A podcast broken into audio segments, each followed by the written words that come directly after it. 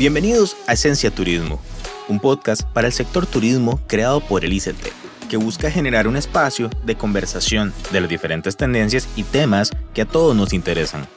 Soy Oscar Solano y me complace ser su host durante estos minutos. Acompáñenme. Bienvenidos a un capítulo más de Esencia Turismo, un capítulo producido por el ICT para el sector turístico y la escucha nacional. El día de hoy me complace presentar a un invitado de lujo, al señor ministro de Turismo de Costa Rica, el señor William Rodríguez López. Don William, ¿cómo está? Muy bien, muy bien, yo estoy muy bien, gracias a Dios. Don William Rodríguez es licenciado en Ciencias Políticas y MBA en Administración de Empresas. En su trayectoria se destacan más de 49 años de experiencia en el sector turismo de Costa Rica en especial en industrias de hoteles, restaurantes y aviación, pero con una formación y experiencia que sobrepasa las fronteras. También, Don William ha sido profesor universitario por más de 35 años, ha desempeñado funciones en hoteles, restaurantes, líneas aéreas, incluso ha sido presidente de Canatur en dos periodos. E incluso, Don William ha sido director de mercado en el Instituto de Turismo de Costa Rica, donde hoy desempeña el cargo de ministro de la institución, máximo jerarca. Adicionalmente, el día de hoy me acompañan Gabriela Piedra, que va a ser mi co-host alrededor de este programa que vamos a escuchar hoy de Esencia Turismo. Gaby, ¿cómo estás? Hola, bien, bien. Bienvenido, bienvenido, don William. Qué, qué gusto que nos acompañe hoy. Qué gusto que podamos tener este espacio para conversar desde otra trinchera, para que nos cuente un poquito más de su visión, un poquito más hacia dónde desea usted encaminar el turismo en este momento y un poquito más de usted también y que la audiencia que nos escucha pueda tener esa, esa mm, visión de su liderazgo. Entonces, bienvenida, esta es su casa. Gracias, muy amable. Es un gusto estar aquí con ustedes, de verdad. Todos los espacios que sirvan para dar a conocer eh, los objetivos que tenemos y la orientación que queremos darle al, al Instituto de Turismo siempre son bienvenidos. A ver, el, el, ICT tiene una virtud, una virtud que muy pocas instituciones públicas tienen. Es una institución muy estructurada, eh, con conocimiento de dónde, de dónde y de lo que debe hacer, de dónde quiere ir y de lo que debe hacer. Pero además también es una institución con una cantidad de profesionales de primer nivel. De primer nivel que son probablemente la envidia de muchas instituciones eh, multinacionales, pero que dichosamente están en el ICT. Ahora, ¿qué, orientación le quiero dar? Eh, y, yo creo que ahí hay, un cambio que podría decirse eh, fundamental, radical. La orientación que generalmente ha tenido el ICT ha sido una orientación, digamos, economicista, por decirlo de alguna forma. Una orientación en donde lo que vale es cuántos eh, eh, cuántos representamos del PIB, cuántos empleos generamos, cuántas divisas generamos, cuántos turistas traemos al país y todo eso está muy bien. Todo eso está muy bien porque el turismo se volvió en una actividad productiva eh, de mucha importancia para el país. Pero no debemos olvidar de que el turismo nació como una actividad social como una actividad social que hace que gente se conozca y desde ese punto de vista el rol que juega el turismo para que no solo nos conozcamos mejor a lo interno del país, sino eh, eh, los que nos visitan nos conozcan mejor, eh, es, un, es un rol que nosotros como institución hemos abandonado. Y desde ese punto de vista yo quiero visibilizar más ese aspecto y, y hemos estado trabajando en eso. Porque, porque la verdad que la institución desde el punto de vista social hace cualquier cantidad de cosas que estamos además reenfocando en algunos aspectos, pero lo ha venido haciendo. Pero eso es como tener el mejor restaurante de, de, la ciudad y que nadie lo sepa, es decir, nadie te va a visitar, ¿verdad? Es decir, hay que dar a conocer lo que estamos haciendo y en eso estamos trabajando. Don William, ¿qué motiva a una persona que ha tenido 49 años en la industria y ya, eh, Oscar, 45 años impartiendo clases? ¿Qué motiva a continuar y asumir un reto en un ministerio, ¿verdad? Y sumado a eso una pregunta adicional, ¿por qué tomó la decisión hace ese montón de años de incursionar en el turismo? ¿Qué, qué es lo que tiene? Eso es una historia muy larga y tal vez no para, no, no, para contarla eh, eh, a esta hora y, sin algo más al frente, ¿verdad? Pero es, es una historia bonita. Vean, cuando yo salí del, del, colegio, eh, en mi casa necesitaban que yo trabajara. Y entonces me fui, me paré en la parte de arriba de Cueste Moras y empecé a caminar buscando y preguntando en los diferentes eh, negocios que habían ahí para abajo de Cueste Moras, empezando por la imprenta Trejos, empecé a preguntar si había trabajo, ¿verdad? Y, y bueno, y no había, y no había, y no había, hasta que llegué al Hotel Balmoral, ¿verdad? Y había un señor parado en la puerta y entonces yo le dije, eh, señor, disculpe, ando buscando trabajo. Eh, ¿Usted cree que tengan trabajo? Y entonces me dice, ¿qué sabes hacer tú, chico? Porque él, era cubano. don, Humberto Trimiño eh, era cubano y, y, era subgerente del hotel. Y entonces me dice, venga. Y me llevó donde el gerente, don Carlos Luis Montealegre, y me hicieron una entrevista. Ninguno de los dos hablaba inglés, pero me hicieron una entrevista según ellos en inglés. Yo no era, no era, no era una persona, eh, eh, digamos, que dominaba el inglés en ese momento fluidamente, pero yo había vivido tres meses en los Estados Unidos, y entonces me la jugaba, ¿no? ¿verdad? Me la jugaba. Y entonces me dicen, ¿puedes hacer algo eh, en la recepción? Le digo, para decir el número de habitación perfectamente, ¿verdad? Y bueno, empecé a trabajar en, en, recepción del Hotel Balmoral. Ese fue el inicio mío en turismo. ¿verdad? Es decir, una cuestión totalmente casuística, ¿verdad? Porque me dieron mi primer trabajo en el Hotel Balmoral. Y me gustó la actividad, me gustó lo que hacía, eh, la pasaba muy bien. Y uno a los 18 años la pasa bien en casi todo lado. y, y, la pasé muy bien. Y bueno, de ahí ya siguió una historia un poco más, más larga, pero no se las voy a contar todas. De ahí me fui para Australia ah, y, trabajé en, hoteles en Australia durante cuatro años. Y bueno, y ahí seguí mi carrera turística, ¿verdad? En, en, en varias actividades similares. William, escuchándolo, digamos que desde el inicio está en el sector turismo, ¿qué despertó ese, ese primer trabajo en el Hotel Balmoral, al decir que es un universo también nuevo en el tema turístico, pero ¿qué, qué sensación tuvo, digamos? ¿Cuál, ¿Cuál fue esa chispa que también hizo que toda su carrera fuera por ahí? Usted sabe que esa es una muy buena pregunta porque tal vez no me la había hecho como tan estructuradamente hasta ahora pero le voy a contestar lo que me nace del corazón. Me gustó estar en contacto con la gente, me gustó hablar con la gente, me gustó servir. Y en este negocio en que estamos en turismo, a uno le tiene que nacer del corazón servir. Si uno no tiene esa actitud, no va para ningún lado en turismo. Mm, maravilloso. Y adicional a eso, 45 años impartiendo clases. Tiene que ver mucho con eso también del servicio entonces. Absolutamente, absolutamente. Como lo decíamos ahora antes de la entrevista, yo soy producto de, de, la, de la, educación pública.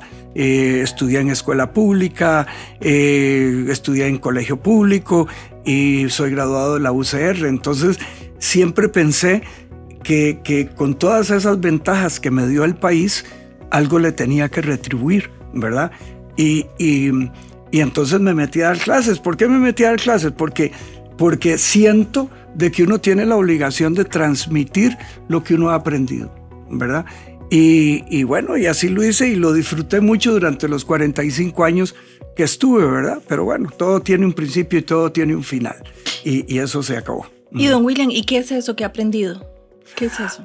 A ver, sobre todo he aprendido, eh, bueno, varias cosas, pero sobre todo le doy valor a, uno, que, que el conocimiento que el conocimiento sin experiencia, sin, sin actitud y sin, y sin el deseo de transmitirse no sirve para nada, ¿verdad? No sirve para nada. Eh, hay un tratadista que en, ciencias políticas lo, lo, lo, leemos mucho, que que es, de apellido O'Donnell, no me acuerdo el nombre en este momento, es chileno.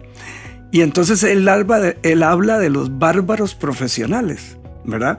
Y los bárbaros profesionales son aquella gente que sabe mucho de algo, pero vive como en una cápsula, como que vive encerrado, ¿verdad? ¿Y para qué sirve una persona que sabe mucho si vive encerrado, ¿verdad? Esa persona no sirve para nada, es decir, no tiene, no tiene un rol en la historia, voy a decirlo, suena como muy pretencioso, pero, pero es así. y, el rol que jugamos todos los seres humanos en, en, la sociedad es ser útiles a los demás. Ese es el rol, básicamente, ser útil a la sociedad y, y, ser feliz. Esa es la otra parte. Mm. Si yo le digo a usted que el encadenamiento es uno de los atractivos que hacen del turismo, ese dinamizador de la economía, ¿usted qué me responde? A ver, Dichosamente, dichosamente, esa es una de las características del turismo, ¿verdad? Porque un hotel necesita proveedores de, verduras, porque necesita proveedores de, refrescos, porque necesita proveedores...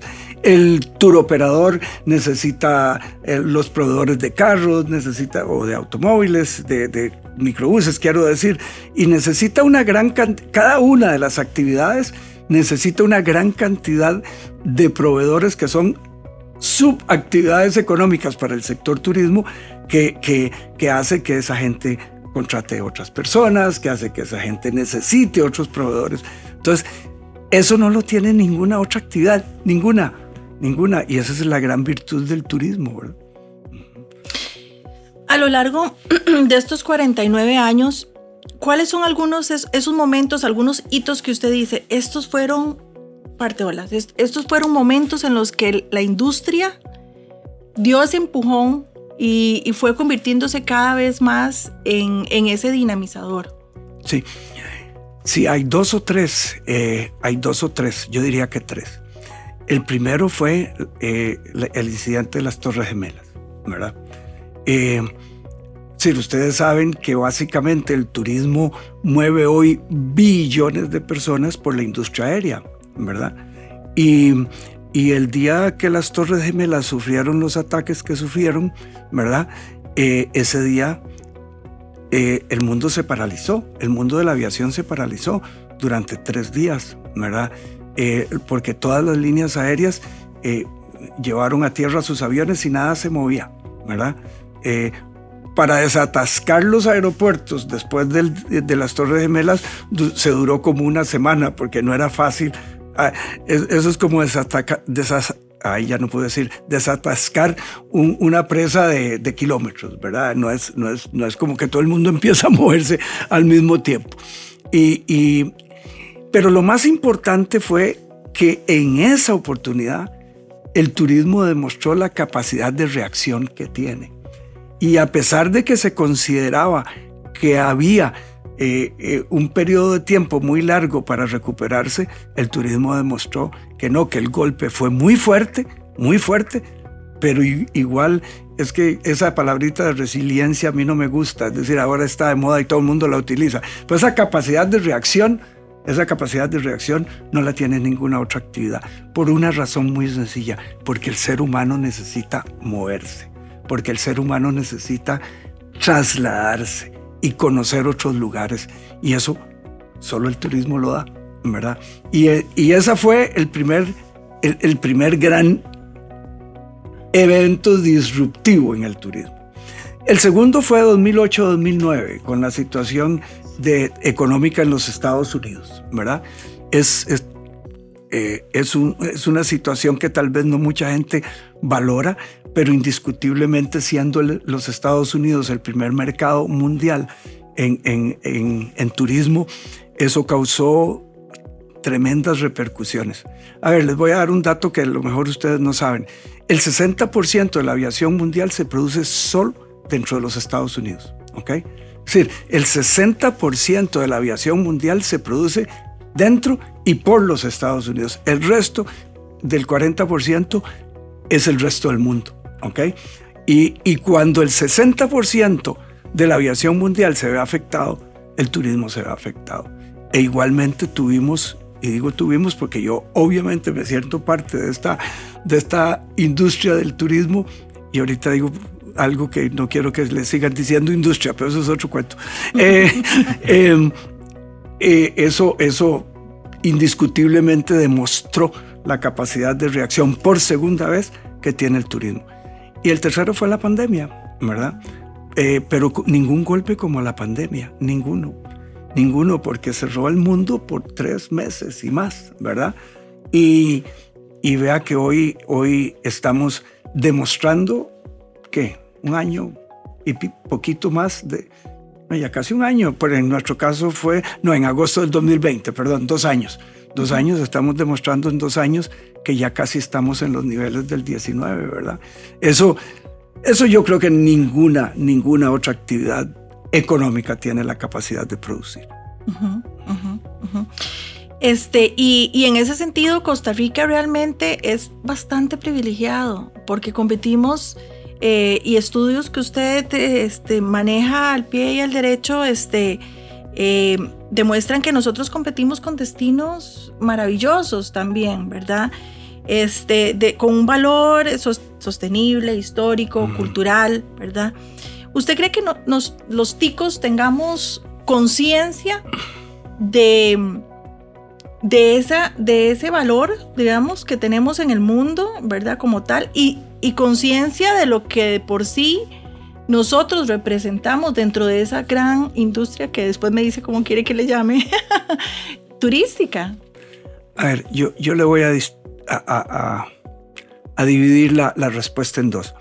Yo creo que en términos generales, eh, sí el costarricense eh, en general tiene conciencia de lo que significa la actividad turística para el país. ¿okay? tiene alguna conciencia. Pero, pero yo diría que si tuviera plena conciencia, no haríamos una serie de cosas que afectan bastante al turismo. Por ejemplo, por ejemplo, eh, botar basura por, cualquier lado. Por ejemplo, eh, contaminar los ríos, ¿verdad? Por ejemplo, eh, que es lo muy menos, y tengo que decirlo, quererse aprovechar de un turista porque lo ve no, no, nacional y no conocedor de algunas cosas y entonces eh, se quiere aprovechar de él. A ver, hay una conciencia en términos generales de que el turismo es una actividad económica importante para el país, pero pero yo creo que, que, en algún momento, cuando las condiciones económicas, sobre todo del ICT, eh, mejoren, eh, vamos a tener que retomar algo que en algún momento hicimos como institución de, de, concientizar al costarricense de que hay que dejar de hacer algunas cosas, no solo porque nos benefician desde el punto de vista personal, sino porque son absolutamente necesarias para una actividad tan importante para el país como es la actividad turística. Don William, podríamos decir que es básicamente como reenamorar al costarricense de lo que significa el turismo, no solamente de turistear, sino de lo que significa el turismo eh, para nosotros. Somos un país que históricamente, y usted lo menciona muy bien, pues vivimos del turismo, o sea, el turismo en Costa Rica impacta el desarrollo social y económico, pero creo que es importante dentro de lo que mencione, leyéndolo entre líneas, de que el costarricense se debe volver a enamorar de, de lo que representa el turismo porque lo traemos en el ADN, de una u otra manera.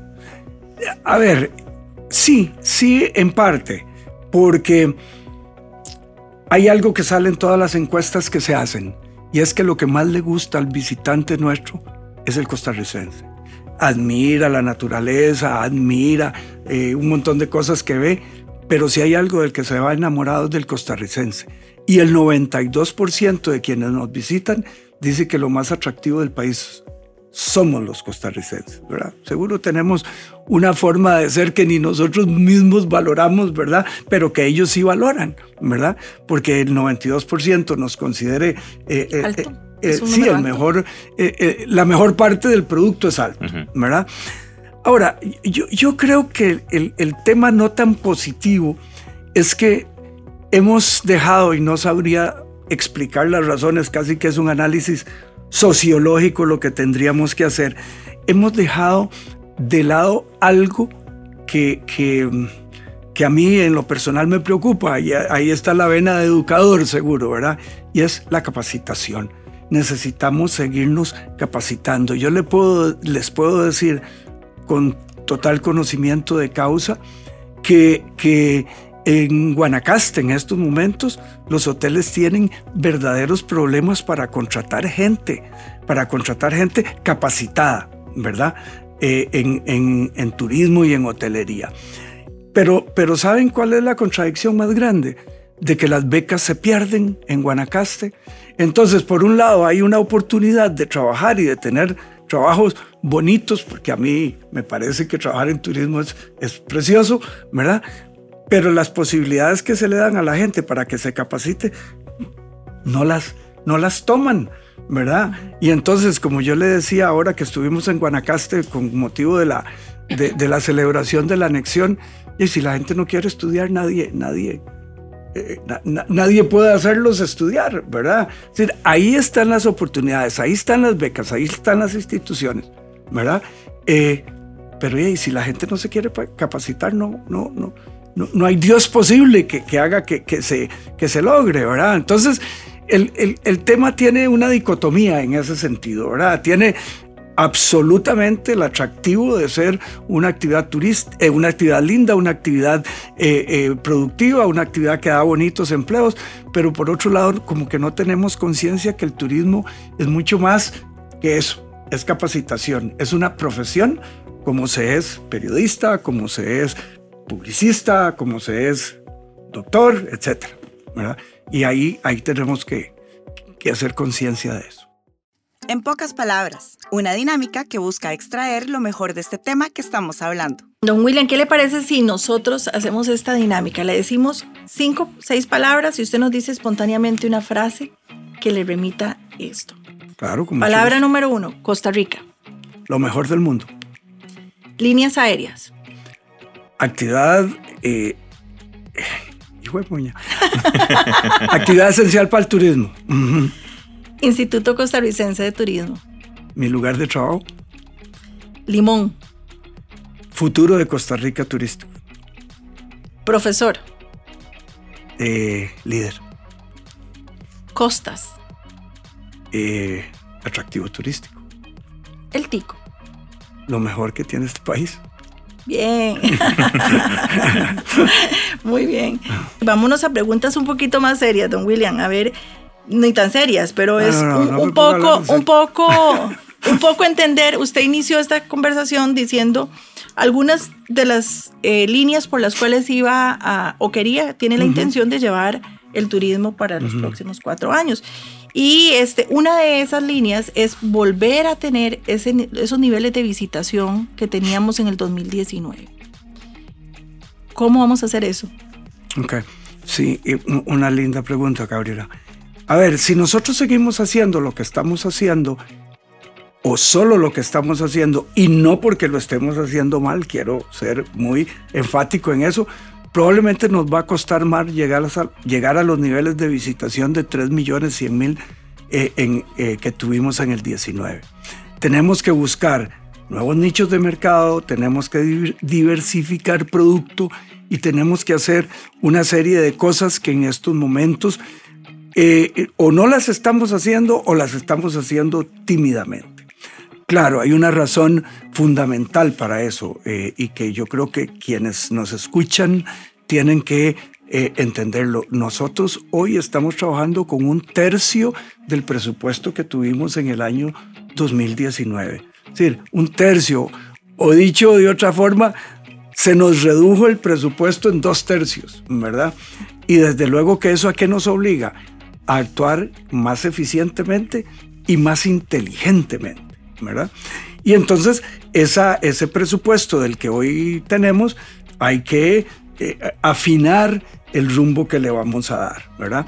Y, y, en eso estamos, ¿verdad? Y por eso, y por eso estamos dándole un fuerte impulso a lo que es la gestión integral de destinos, que es una labor que estamos haciendo con los destinos turísticos que, que tiene identificados el ICT, que son 32 en todo el país, ¿verdad? En donde los empoderamos para que ellos sean los que realmente manejan el turismo en sus, en sus lugares, ¿verdad? Es decir, el ICT trae los turistas y además hace una serie de labores dentro del país. Pero realmente quienes se tienen que empoderar de hacer que el turismo se enamore de los diferentes lugares son los mismos pobladores de esos destinos. En eso estamos. El, otro gran tema es que estamos diversificando eh, eh, los nichos de mercado y los segmentos de mercado, que no es lo mismo pero no nos vamos a poner a dar una clase de mercado, eh, que no es lo mismo, ¿verdad? Eh, y entonces por eso estamos hablando de nómadas digitales y por eso le pusimos tanto énfasis a que se sacara el reglamento de nómadas digitales y por eso estamos hablando del reglamento de charteo y cómo atraer un segmento de mercado que para el país es fundamental que es los yates y superyates que dejan cualquier cantidad de plata en el país.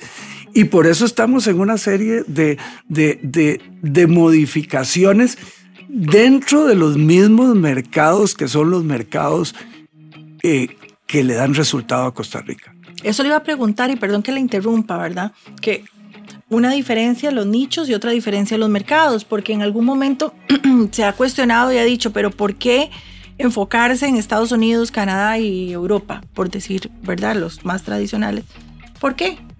Por una razón simple, vea, eh, el caso de Estados Unidos, que es nuestro principal proveedor de turismo y donde están nuestros mejores prospectos de, viajeros. Estados Unidos tiene números más, números menos, no hablemos con, con, rigurosidad en ese sentido, 30 millones de personas con capacidad de viajar y con pasaporte. ¿ok? 30 millones de personas dentro de los 300 de millones que son. Es decir, un 10% de la, de la población estadounidense. ¿Cuántos recibimos nosotros? un millón y, medio, números más, números menos. Es decir, imagínense el potencial que tenemos de crecer no a esos 30 millones, seríamos yo creo que pretenciosos, ¿verdad? Pero a, 5 millones. No pensando que vengan los 5 millones de un solo tiro, pero a, 5 millones. Sí, y los tenemos ahí a dos horas, a tres horas, a tres horas y media. Es decir, si yo tengo ese potencial ahí, ¿para qué me voy a meter a, mercados en el Asia, para no hablar de nombres? ¿Para qué me voy a meter mercados en el Asia que no tenemos conexión aérea directa? Que sus deseos y, pretensiones son un poco diferentes a lo que es el, turista occidental, ¿verdad? Eh, el, mercado asiático busca otras cosas que probablemente nosotros no les ofrecemos eh, en la cantidad y cantidad que ellos desean, ¿verdad? Eh, no me pregunten qué. Eh, eh, y entonces, entonces de verdad, es decir, es, ilógico que nosotros nos vayamos a, a, hacer inversiones de cero cuando ya tenemos en los Estados Unidos, en Canadá y México y seis países europeos, ya tenemos una base que no estamos partiendo de cero del suelo, estamos partiendo de, mucho más arriba del suelo. Entonces, es decir, administrar es, administrar la lógica, y esto es pura lógica. Cuando usted tiene poco, pocos recursos, hay que invertirlos donde son más eficientes. Eso le iba a decir, don William, que es justamente, digamos, básicamente la estrategia es fortalecer lo bueno que estamos haciendo para que se haga cada vez mejor. O sea, si tenemos tanta oportunidad y proyección de crecimiento en el mercado estadounidense, en el mercado europeo, en nuestros seis países principales, y es curioso porque al final de cuentas, y esto me lleva a la, a la siguiente pregunta de, de, estas preguntas serias, dijo, dijo Gaby, este, que es justamente el tema de, la, de las líneas aéreas, o sea, la frecuencia sobre todo. Y es que al final de cuentas, aquí la pregunta es, ¿cuál es ese rol que pueden tomar las frecuencias aéreas en un momento en el que de cierta manera el, el tráfico centroamericano se ha reducido? Y también vemos un poco desde las perspectivas financieras, según la, la Asociación de Líneas Aéreas, que las líneas todavía siguen frágiles, pero en este caso, ¿qué, ¿cuál es ese rol, don William, que juegan estas o que pueden tomar estas frecuencias aéreas? Ah, fundamental, es, fundamental.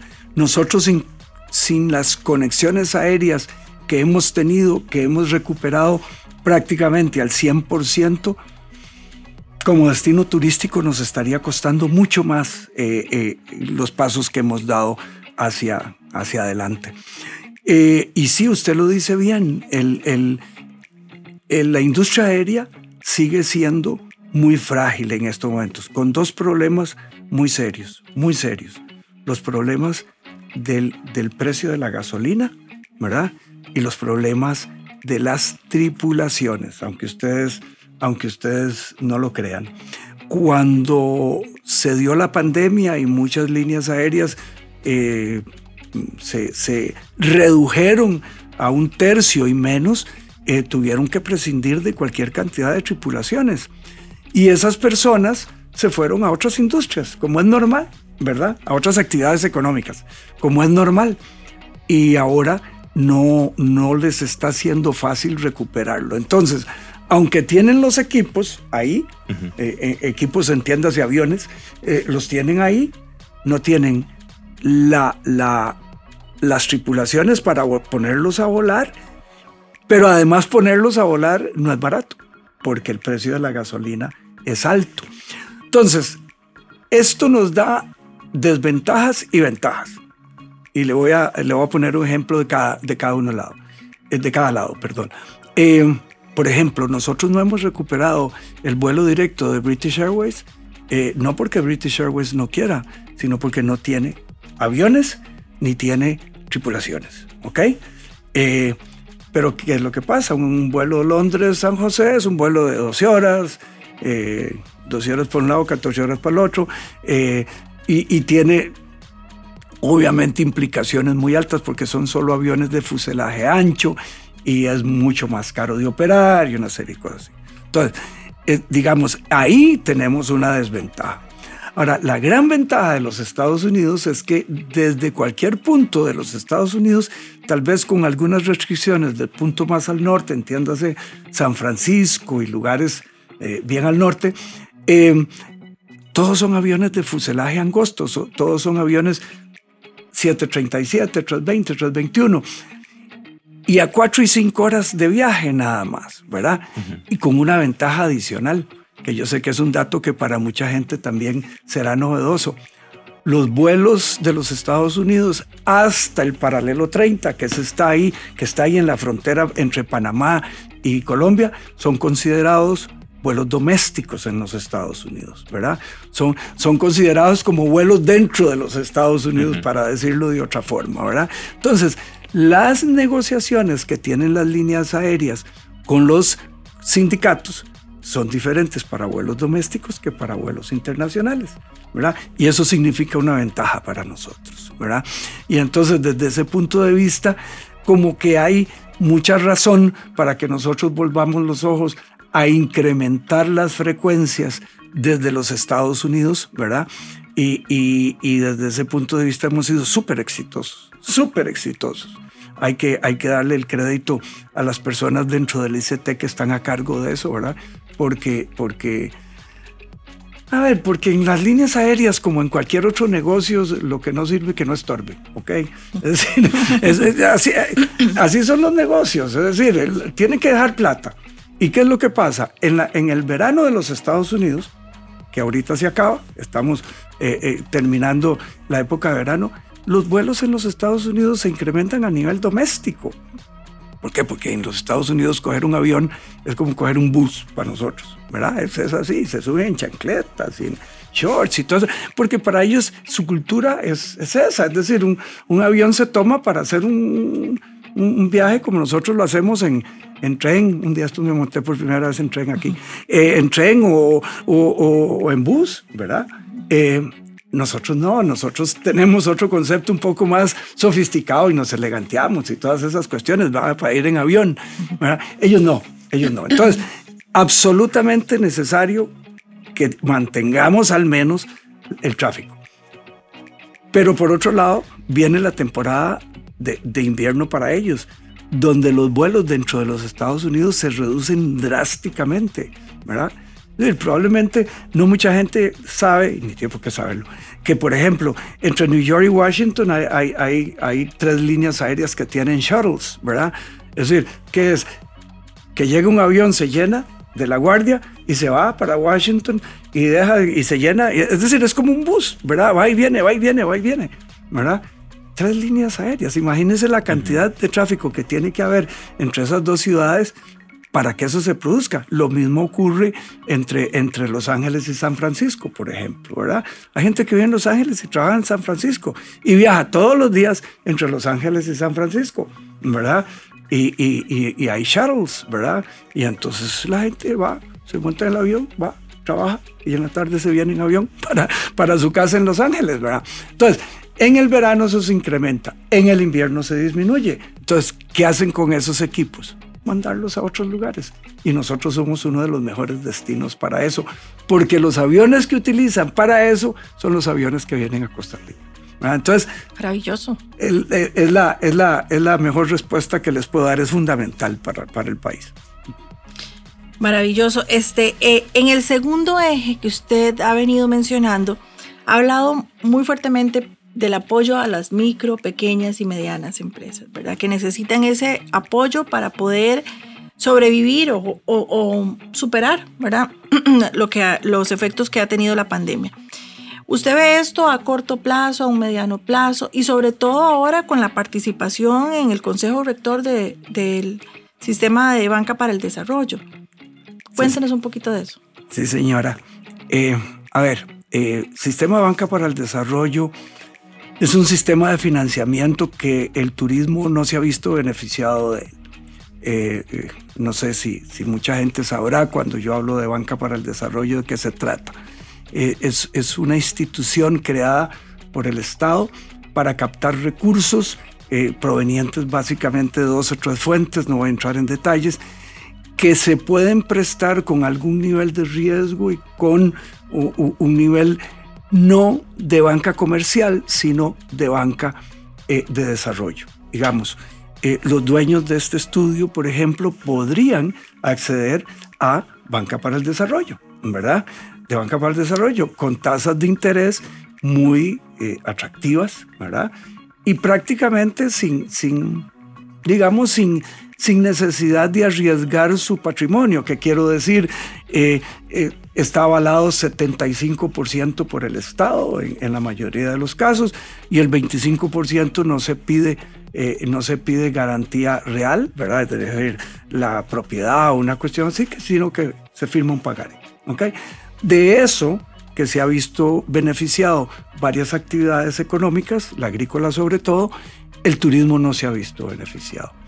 Eh, a partir de este año y gracias a una modificación que se le hizo a la ley, eh, dos miembros del sector turismo integramos la Junta Directiva de Banca para el Desarrollo, que somos el presidente, el presidente de la Cámara Nacional de Turismo y yo como ministro de Turismo.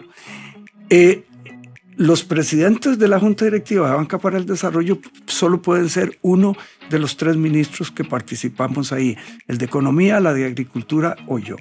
Y el gobierno eh, eh, decidió que yo fuera el primer presidente de Banca para el Desarrollo en este gobierno. ¿Por qué? Porque fue una decisión al más alto nivel, entiéndase don Rodrigo, de quererle mandar un mensaje al sector turismo de, lo que le interesa al gobierno el sector turismo y de lo que va a hacer por el sector turismo. Y bueno, sin darle mucha, sin darle mucha eh, eh, explicación, eh, yo creo que dentro de un mes o por ahí vamos a ver una linda concreción de un plan para el sector turismo que le va a permitir a las micro y pequeñas empresas accesar a fondos que no han tenido la posibilidad de hacerlo en el pasado en condiciones muy ventajosas. ¿Y por qué? Bueno, simple y sencillamente porque todavía hay muchas pequeñas y medianas empresas que, está, que están, les está costando llegar a la otra orilla del río. ¿verdad? La, la, la gente piensa que ya el sector turismo está creciendo y todo el mundo, y todo el mundo se está viendo beneficiado de la misma forma. Y eso no es cierto. Desafortunadamente no es cierto.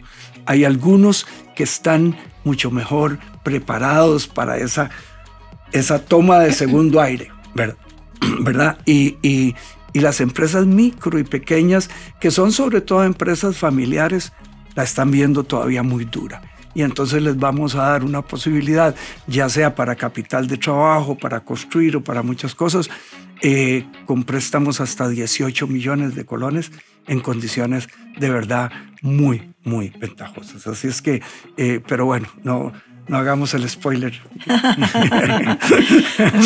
pues maravilloso que vengan buenas noticias, porque va muy enlazado con su tercer eje, que es ese de potenciar la movilidad social, ese que eh, eh, permite y hace eh, capaz la calidad de vida de esos 32 centros que usted menciona, ¿verdad?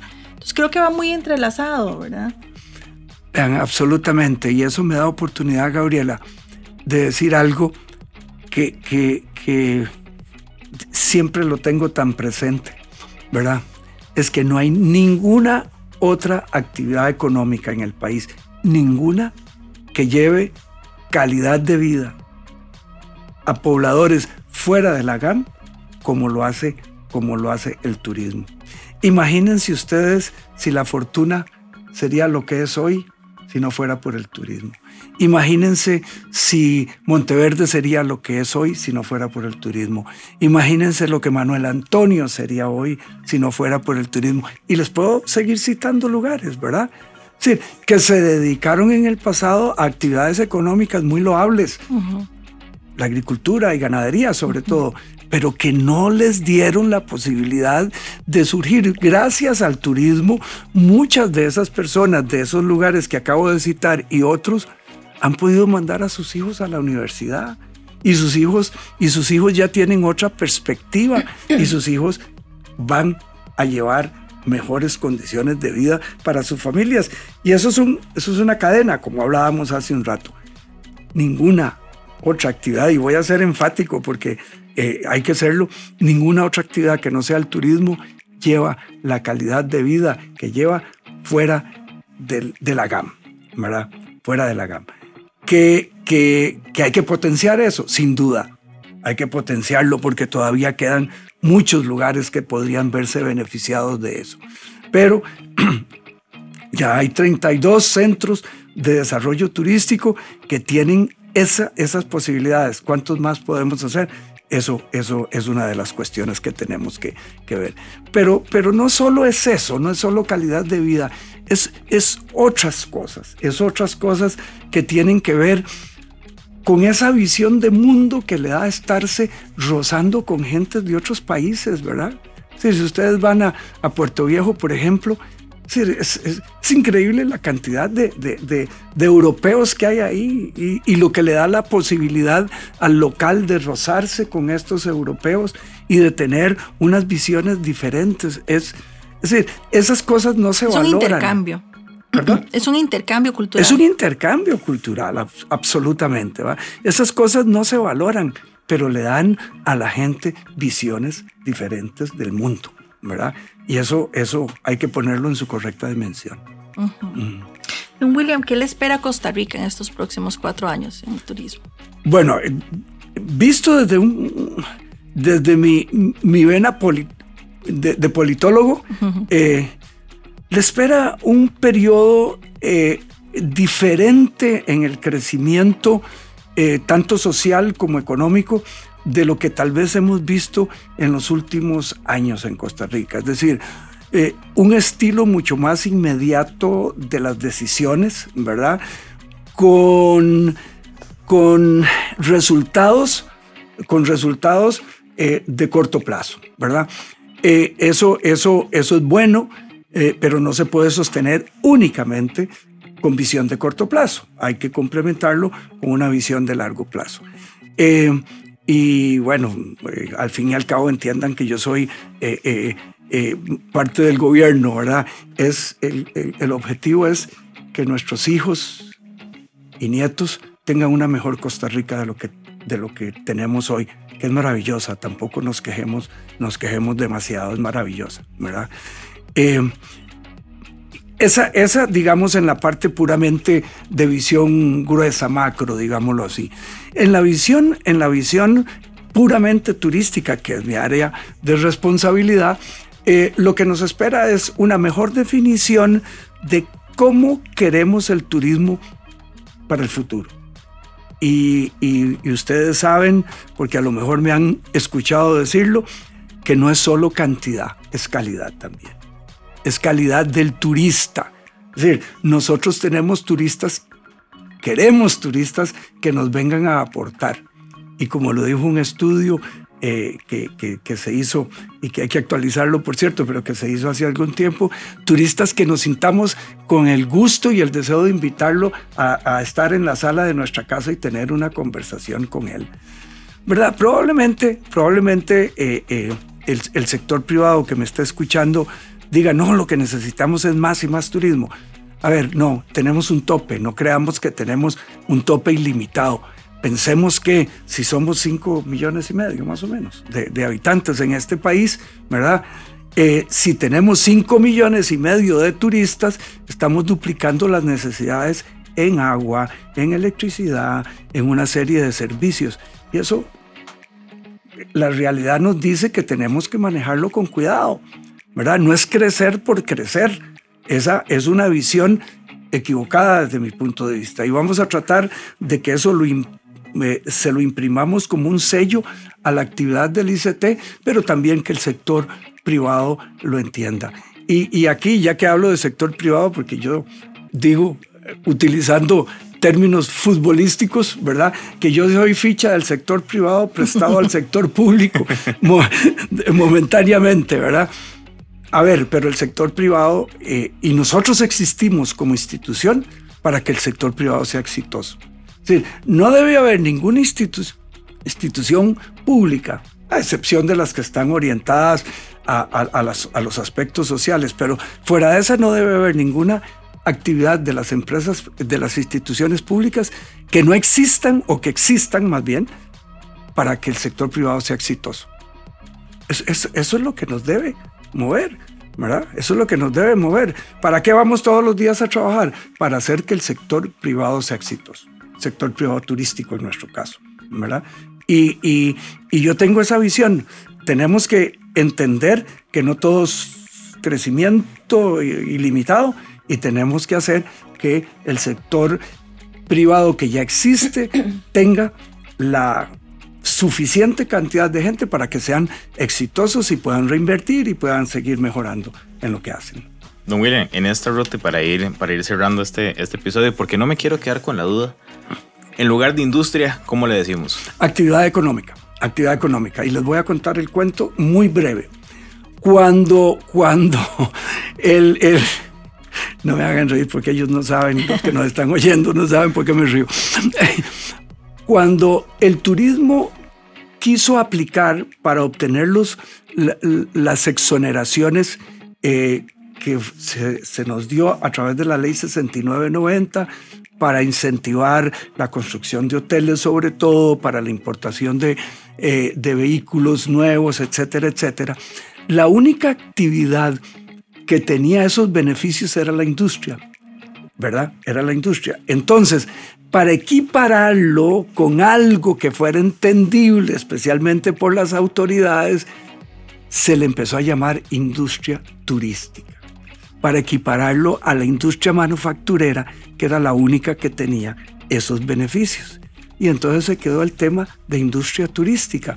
Pero no somos industria, no traducimos, no, no, no producimos nada en el concepto que nos fue indilgado del principio, que es, que es transformar una materia prima en un bien final, ¿verdad? Nosotros somos una actividad de servicios que, que, lo, que, hacer es, que lo que hacemos es vender sueños y hacer que los sueños de esos turistas se hagan realidad de manera eficaz. Por eso no quisiera que le sigamos llamando industria, sino actividad económica del turismo. Mm. Todos los días se aprende algo nuevo, porque yo no sé cuánto tiempo a través de ya no, casi tres temporadas completas de, de Esencia Turismo, siempre me he quedado con el tema de industria turística, pero cambia todo. Yo creo que parte de lo que estaban mencionando ahorita de ese ser parte de esa construcción de sueños cumplidos del turista, por ejemplo, regresar y sueños cumplidos nuestros también como locales, como costarricenses, donde la actividad económica turística nos permite alcanzar sueños. Usted lo mencionaba hace un rato, nos permite que nuestras familias tengan una mejor educación, tengan una mejor calidad de vida, el bienestar está sumado a esto. Yo creo que por eso insisto que todos los días se aprende algo nuevo. Sí, claro, hoy estamos en una cátedra. Muchas sirven las canas, ¿no me parece? No, muchas gracias, muchas gracias.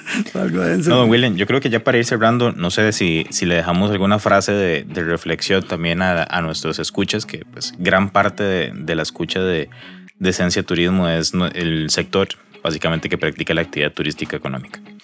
Sí, gracias. Eh, a ver, yo voy a hacer mía una frase que no es mía, pero sí la he ido modificando, modificando para adaptarla. El gran problema del ICT como institución es que los problemas más, serios del más serios del turismo no están en el turismo. ¿ok? Los problemas más serios del turismo son inseguridad ciudadana, carreteras en mal estado, falta de agua en, en, muchos lugares donde se podría potenciar más el turismo y qué sé yo, podría, podría seguir eh, mencionando una serie de, de, cosas que son eh, problemas serios para el turismo y que, no, y, y que no dependen de nosotros. Dicho eso, lo que quiero decir es que sobre todo al sector, al sector turismo, que tengan confianza y que tengan fe en que el Instituto Costarricense de Turismo hace las cosas lo más profesional posible. Y cuando digo posible, será porque en algunos aspectos siempre habrá un, un, un, un, halo, por decirlo de alguna forma, de intuición, de experiencia, etcétera, etcétera, pero todas las decisiones nosotros las basamos en estudios, nosotros las basamos en análisis eh, eh, muy profundos. Que tengan la seguridad de que la calidad de los profesionales que existen en la institución son profesionales que responden a los intereses de, de, los mejores intereses del país, pero especialmente para que el sector privado sea exitoso. Y que las cosas que, nos, que dependen de nosotros, entiéndase de la institución, para que sean mejoradas, nosotros vamos a tomar clara conciencia y decisión de, cómo solucionarlos, ¿verdad? Yo creo que el sector turismo es privilegiado en este país, no solo por lo lindo de lo que hacemos, sino por tener una institución tan sólida, tan, tan verdaderamente enfocada en lo que debe hacer. Y sobre todo, que es una bendición también, es que trabajamos en conjunto con el sector privado permanentemente. Es decir, nosotros si tenemos como bendición en este país es que hemos trabajado de la mano del sector privado toda la vida y por eso somos lo que somos. Y a pesar de que algunos eh, eh, puedan no considerarlo como lo voy a decir tan categóricamente, somos un país exitoso turísticamente hablando. Somos un país exitoso. Ustedes saben cuánta gente repite su viaje a Costa Rica. Cinco de cada diez personas repiten su viaje a Costa Rica. Que la mitad de las personas deciden regresar no es una cuestión absolutamente casuística.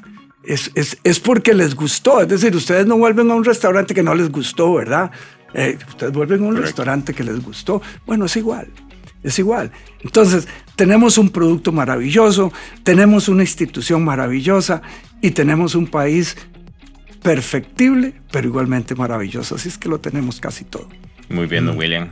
La verdad es que grandes aprendizajes nos deja este, este capítulo y sobre todo entendiendo para dónde vamos y pues el potencial que tenemos. Realmente como un encadenamiento no solo económico, sino social y cultural que desarrolla el país. Don William, muchas gracias por acompañarnos en este capítulo. Con todo gusto, con todo gusto. Ha sido, yo creo que nos faltó tiempo. Aquí podríamos tener un, ratillo más porque usted acaba de decir una palabra que tira eh, y me va a robar un minuto. La parte cultural. ¿verdad? La parte cultural eh, eh, hay, que, hay que visibilizarla más también, ¿verdad? Y es una de las cosas en que yo estoy empeñado también, por eso estamos trabajando muy de cerca con el Ministerio de Cultura. Muchas gracias, muchas gracias. Muchas gracias, don William. Gracias, Gaby, por, por ser mi co-host en este capítulo. Y a ustedes, gracias por escuchar un capítulo más de Esencia Turismo. Esencia Turismo es una iniciativa del ICT que busca llevar al sector siempre hacia adelante. Nuestra meta es lograr brindarle herramientas de conocimiento para que usted y su empresa o emprendimiento logren hacer que este país se quede en la mente de los corazones de quienes nos visitan. Por favor, comparta o distribuya este podcast en cualquiera de las plataformas donde lo haya escuchado y ayúdenos a crecer. Siempre su opinión va a ser muy útil para todos.